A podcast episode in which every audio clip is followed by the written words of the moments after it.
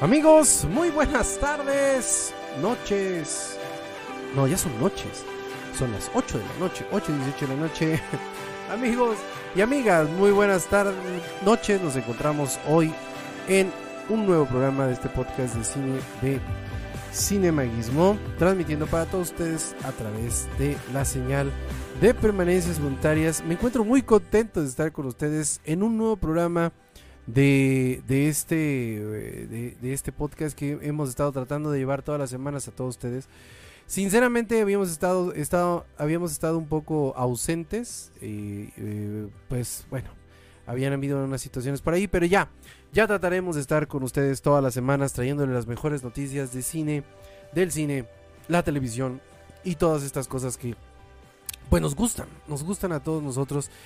Y esta semana pues tenemos que comenzar, tenemos que comenzar sinceramente con una noticia, una noticia, es más, vamos a quitar la música de fondo, un poquitito que pues nos, nos golpeó a muchas de las personas aquí en México. ¿Por qué? Porque la actriz, la actriz Rebecca Jones falleció en su domicilio a los 65 años. La actriz y productora Rebecca Jones falleció este miércoles a los 65 años, así lo confirmó su representante Dana Vázquez mediante un comunicado.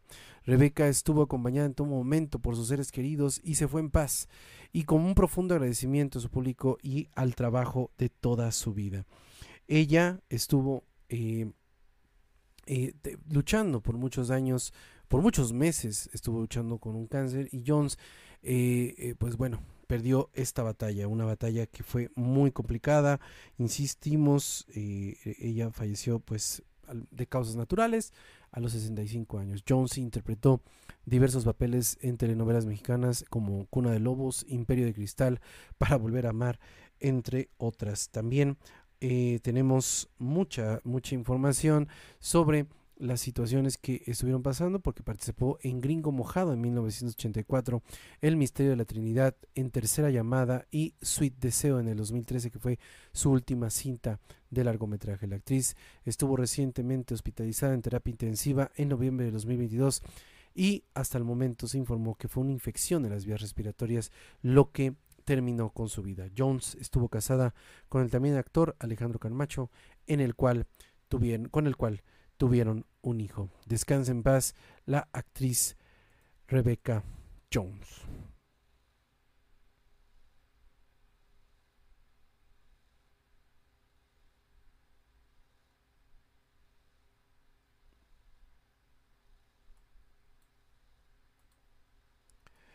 Y ahora nos vamos con una noticia del el universo muy, muy lejano. Pues resulta que la nueva cinta ya se les volvió a cebar. Otra película de Star Wars se queda sin productores. La cinta secreta, entre comillas, porque todo el mundo sabía de ella menos ellos, ¿va? La cinta secreta de Star Wars, eh, pues se quedó también en el tintero, en calla también como otros proyectos de esta sección de Disney. La producción más secreta de Star Wars acaba de sufrir un percance pues muy serio. Los dos guionistas involucrados en el proyecto, Damon Lindelof de Lost, eh, que nos trajo la excelente este, serie de Lost, y Justin Britt Gibson de Coder Part y The Strength, la adaptación del libro de Guillermo del Toro, pues acaban esta semana de abandonar el proyecto. La noticia ha surgido en Above the Line y más tarde fue confirmado por la revista Deadline que dijo que ha trascendido oficialmente que las razones por la marcha de los dos escritores, donde el propio Lidefeld dejaba caer pistas que, pues al parecer, era por cuestiones de agenda. Una entrevista concedida por Slash Films, el guionista responsable de Led Flowers, dijo que y de películas, perdón, como Prometeo explicaba que la película de Star Wars tenía una dificultad extremada, extremadamente alta y por lo tanto era muy complicado colocarlo en su agenda. Wolf continuaba diciendo que si la película puede ser grandiosa, no debería existir. Y reflexionaba sobre el peso que la franquicia tiene sobre los corazones de, de todos los fans, entre los, que, entre los que él se cuenta. Cuando tienes algo de tanta reverencia y se estima, tardas un poco de tiempo en procesar que tienes que entrar a la cocina y darte cuenta que tienes que colocar algo de el mismo, del mismo nivel. Y La noticia se dio el día martes en un nuevo sentido en las palabras de guionista, pero la razón real sigue siendo objeto de pura especulación. Mientras tanto, el universo de Star Wars parece seguir sumido en una resaca de caballo porque obviamente Rise de Skywalker, la última cinta, no verá la luz. Desde aquella película que se estrenó en 2019, que fue la última, la última película, no eh, no hubo mucha buena aceptación de, las personas. Fue, de hecho, estas películas fueron consideradas las peores de la saga. Y obviamente eso pues tiene muy presionados a las personas. Tenemos, tenemos que aceptar también que, por ejemplo, tienen eh, o han tenido una muy buena aceptación con, una, con esta situación, por ejemplo, de El Mandalorian, que ha sido una muy, muy buena serie. Es una de las mejores series, creo yo, que pueden existir en el mundo de, Star Wars, pero también, pues obviamente, están existiendo ese tipo de cosas que están manteniendo en pausa muchos, muchos proyectos. Eh, eh, también tenemos, eh, después del Mandalorian, también tenemos el libro de Boba Fett, Andor, Obi-Wan Kenobi y The Bad Batch, que es una serie buenísima. Se la recomiendo, chequenla ahí en Disney Plus.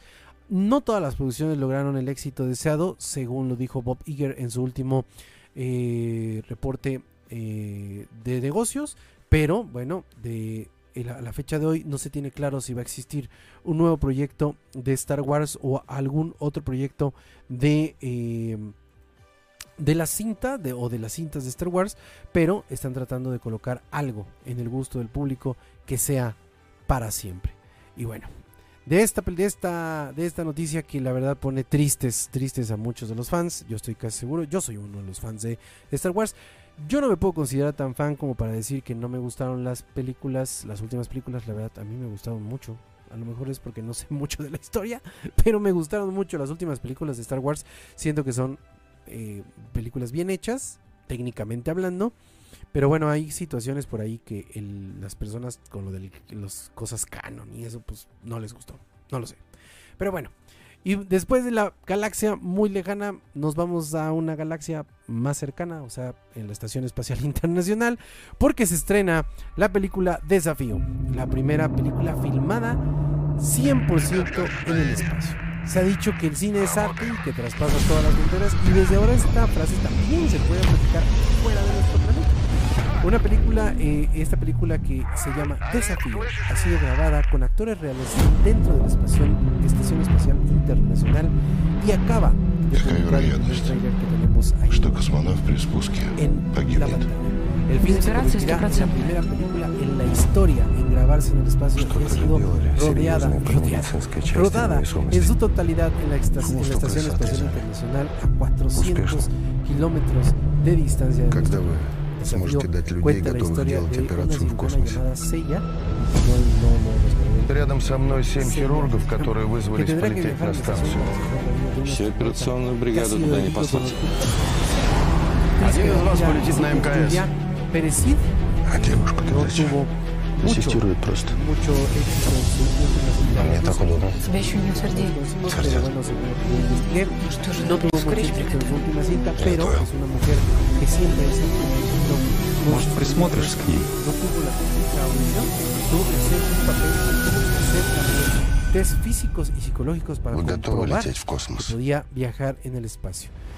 y grabar durante condiciones en Ну что, ты возвращаешься? Э, нет, мамуля, меня тут еще одна командировочка нарисовалась. А куда? В Иркутск. Опять к космонавтам? Нет, с водолазами. Ну, я уже в самолете просто сейчас взлетаю. Королев был прав. se encontraban en ese momento junto Cosmos, a la, a la para poderla asesorar en todas las situaciones que sucedían en la sesión. el filme ha sido producido por Yellow y también por Black y también por la televisión estatal ruso Channel One Rusia, además de contar con la colaboración de Roscosmos, la agencia espacial rusa.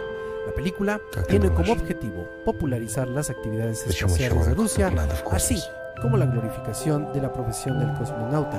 Esgrimía en un comunicado el proyecto que fue anunciado este mes. La verdad, eh, yo vi el trailer estaba Muy страшно. Ты справишься.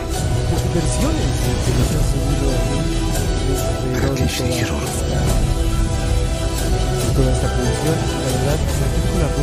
А я умница, я бы тоже тебя выбрал.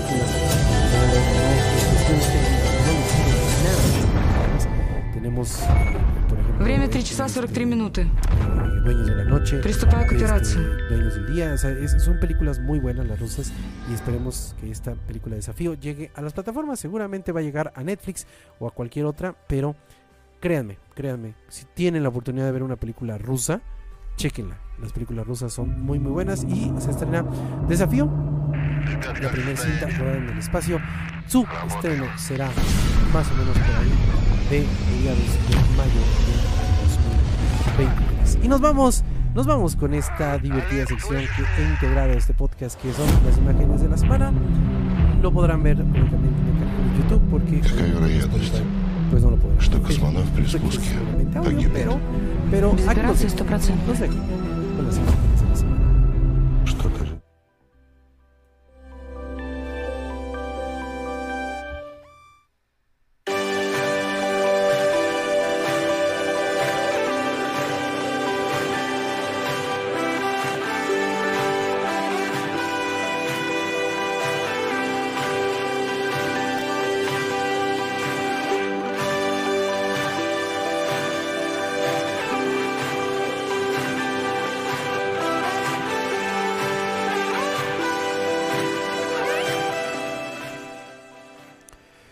Y seguimos, seguimos con otra lamentable noticia esta semana. El actor Sam Neill, el destacadísimo actor Sam Neill, dice que tiene cáncer. El destacado actor anunció el fin de semana pasado que pues, se encuentra en, en etapas avanzadas de cáncer. Aunque está en tratamiento, el pronóstico es muy reservado. El actor protagonista de sagas como Parque Jurásico anunció en una entrevista con el diario The Guardian con motivo de la publicación el próximo 21 de marzo de sus memorias Did Ever Tells You This, en donde, bueno, recibe un tratamiento para un raro tipo de cáncer de sangre que está en una fase muy avanzada. El actor neozelandés, nacido en Irlanda del Norte, de 75 años, dijo que tiene un linfoma angio- angioinmunoblástico de células T. Hace un año, mientras estaba en, en la gira promocional de Jurassic World Dominion, fue cuando fue diagnosticado. El asunto, dijo, es que estoy acabado, pues, probablemente muriendo. Anuncia en el primer capítulo del libro donde repasa su larga, larga carrera y su vida como estrella, así como su descanso en su granja en Nueva Zelanda, donde reside. Neil recibió inicialmente quimioterapia, pero cuando esta empezó a fallar, decidió tratarse con un nuevo medicamento anticancerígeno que seguirá recibiendo mensualmente durante el resto de su vida, aunque por el momento asegura estar libre de cáncer, probablemente dice que no hay nada que hacer. Estoy acostumbrado a trabajar. Me encanta trabajar, me encanta estar con la gente todos los días y disfrutar de la compañía y de la amistad. Y de repente me vi privado de eso.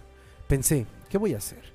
Declaró Neil a la entrevista a la edición australiana de The Guardian, publicada el 18 de marzo. Nunca, nunca tuve la intención de escribir un libro, pero a medida que continuaba siguiendo y seguía escribiendo y seguía escribiendo, me di cuenta de que en realidad estaba dándome una razón para vivir.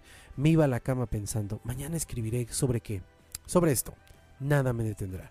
En un reel publicado en su cuenta de Instagram para tranquilizar a sus fans, Neil explica que se encuentra bien. Está en remisión desde, hace ocho meses, al tiempo que lamenta que se hable tanto del cáncer y no de su libro. El actor anunció esta semana que volverá al trabajo a rodar en Australia la adaptación de la novela April's Never Fall de Leon Minardi y dice que no puedo decir no puedo decir que el último año no haya no haya existido o no hayan existido momentos oscuros, declara. Por momentos hubo muchos momentos oscuros. No me sentía muy bien y estoy ahora agradecido con la vida. Neil empezó a actuar en los años 70 con una larga carrera que ha interpretado más de 150 papeles en películas como La Casa, El Octubre Rojo, El Hombre que Susurra a los Caballos, en Los Peaky Blinders, la última serie de Netflix, y también, también como Alan Grant en Parque Jurásico. Esperemos, esperemos que este gran, gran actor pueda salir avante de este problema. Y nos vamos con esta noticia que a mí en lo particular me cayó a todísima madre. ¿Y por qué? Porque el señor Zack Snyder adaptará el videojuego Rebel Moon. Así como lo escuchan, al señor Zack Snyder ya le gustó adaptar esto de las películas, eh, esto de, de- películas este, de videojuegos, y aseguró que Rebel Moon será una gran cinta y será una adaptación, será más que una adaptación de videojuegos. Las adaptaciones de cine de videojuegos obviamente no resultan muy exitosas. Sin embargo, eso no detendrá en nada a Zack Snyder para seguir probando suerte en este camino. Declaró el cineasta eh, que su cinta Rebel Moon ya se encuentra en etapa de postproducción y será eh, eh, puesta o echada a andar en Netflix. También llevará eh, esta, esta cinta a varias, varias eh, salas de cine para que pueda ser vista por todo el público. Según Snyder, el proyecto será tan grande e inmersivo que hará justicia al nuevo universo que desarrollará para la película. En su participación en el podcast de Nerd Queens, ¿cuándo vienes aquí a Cinemaguismo, mi querido Zack Snyder? Reveló los primeros detalles del videojuego de Rebel Moon. Dijo, lo único con lo que realmente la estoy pasando muy bien es que este juego de rol lo estamos haciendo épico. Épico, esa es la palabra que puedo, con la que puedo determinar mi trabajo en esta, en esta película. Después de la Liga de la Justicia no tuve mucho que hacer y literalmente ha sido una locura. Pero este, este, esta, esta adaptación ha sido tan inmersiva, tan intensa, tan enorme que me siento completamente extasiado por el resultado del producto. Fuera de esto, Rebel Moon se trata de un RPG. Zack Snyder se guardó los detalles, los detalles sobre el videojuego basado en Rebel Moon. Lo que mencionó el director es que está muy involucrado en el proyecto y será, dice él, una gran adaptación. Dijeron, vamos a hacer esta película a gran escala, pues lo haremos a gran escala. La película se encuentra en etapa de producción y obviamente es algo que lo tiene a él muy emocionado. El único conveniente es que es un juego eh, que apunta a que tomaría mucho tiempo o tomaba mucho tiempo para desarrollarlo. El, el cineasta lo sabe y ha llevado a cabo este proyecto con, con este desarrollo de Rebel Moon, que ha sido un proyecto que él se ha propuesto para corto plazo. Por lo tanto, se estrenará en Netflix el 22 de diciembre de 2023 y el videojuego no tiene aún fecha de lanzamiento, pero Zack Snyder dio información sobre la fase que está en desarrollo de este RPG y es muy importante ya que es un juego que, insistimos, es una escala ridícula de lo grande que será. El cineasta después de esto dijo que tomará de 3 a 5 años de descanso para poder salir de esta situación. Y con esto, con esto nos vamos de esta, de este nuevo programa, este nuevo podcast de cine aquí en Cinemaguismo. Nos vemos la próxima semana con más noticias de cine, con más noticias de entretenimiento, con todo lo que nos agrada de lo que es el séptimo arte. Nos vemos. Mi nombre es López, aquí en Cinemaguismo. Seriamente Cine.